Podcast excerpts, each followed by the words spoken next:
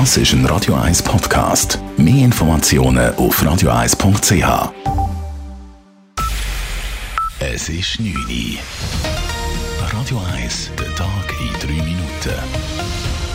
Mit der Elena Wagen.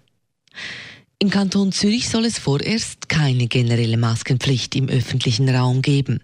Der Corona-Sonderstab des Kantons verzichtet auf eine entsprechende Empfehlung.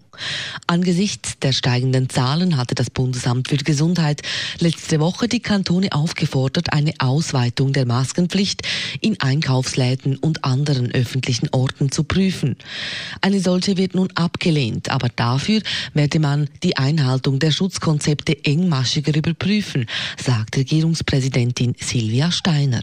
Es ist so, dass Gemeinden sehr viel Kontrolle machen in den Etablissements, in den Restaurants, in den Bars, in den Clubs, dass das Amt für Wirtschaft und Arbeit Kontrolltätigkeit erhöht hat und dass man natürlich auch mit dem leistungsfähigen Contact Tracing die Quarantäne kann kontrollieren und dann allenfalls auch durchsetzen. Außerdem kontrolliert nun der Kanton selbst und systematisch die Einreisequarantäne von Rückreisenden aus Risikoländern.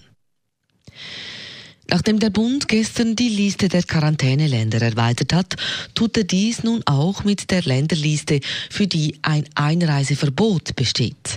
Aus sogenannten Drittstaaten darf man wegen der Corona-Pandemie noch immer nicht in die Schweiz einreisen, mit Ausnahme von 20 Ländern, wie zum Beispiel Kroatien, Australien, Rumänien oder Zypern.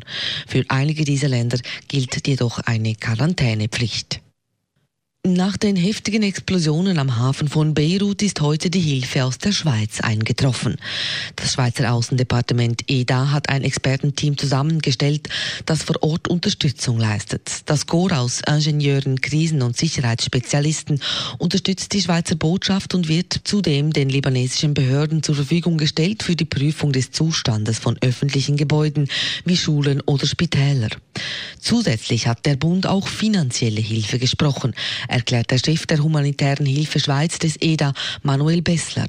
Wir haben jetzt schon eine halbe Million für das libanesische Rote Kreuz gesprochen, um denen die Ressourcen zu ermöglichen, sofort können. Vor allem im medizinischen Sektor mit Ambulanzen, mit Medikamenten, mit medizinischer Unterstützung können tätig zu werden. Weiter rufen auch verschiedene Hilfsorganisationen zur Solidarität mit den Menschen im Libanon auf. Unter anderem sammelt die Glückskette Spenden, welche an fünf Partnerhilfswerke verteilt werden, die nach der Explosion bereits aktiv geworden sind.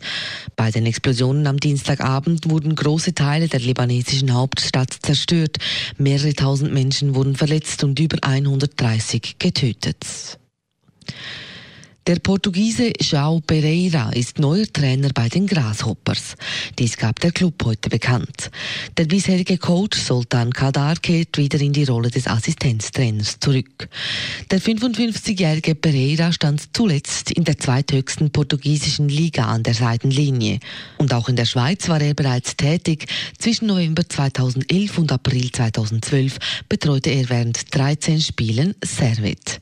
GC hat dann auch gleich das Saisonziel Ziel bekannt gegeben, der Aufstieg in die Super League. Dieser wurde in dieser Saison verpasst. Radio 1 Wetter. Es gibt eine klare Nacht und morgen dann wieder viel Sonnenschein. Höchstens ein paar wenige harmlose Quellwolken hat es morgen am Himmel. Temperaturen am Morgen noch frische 14 Grad und dann dafür am Nachmittag heiße 29 bis 30 Grad. Und noch rasch ein Ausblick aufs Wochenende. Es geht sonnig und warm weiter mit viel Sonne und heißen 31 bis 32 Grad. Das war der Tag in 3 Minuten.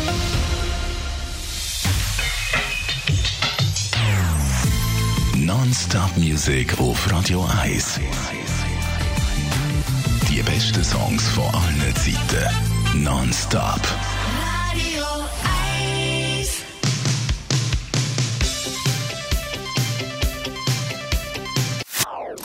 Das ist ein Radio 1 Podcast. Mehr Informationen auf radio1.ch.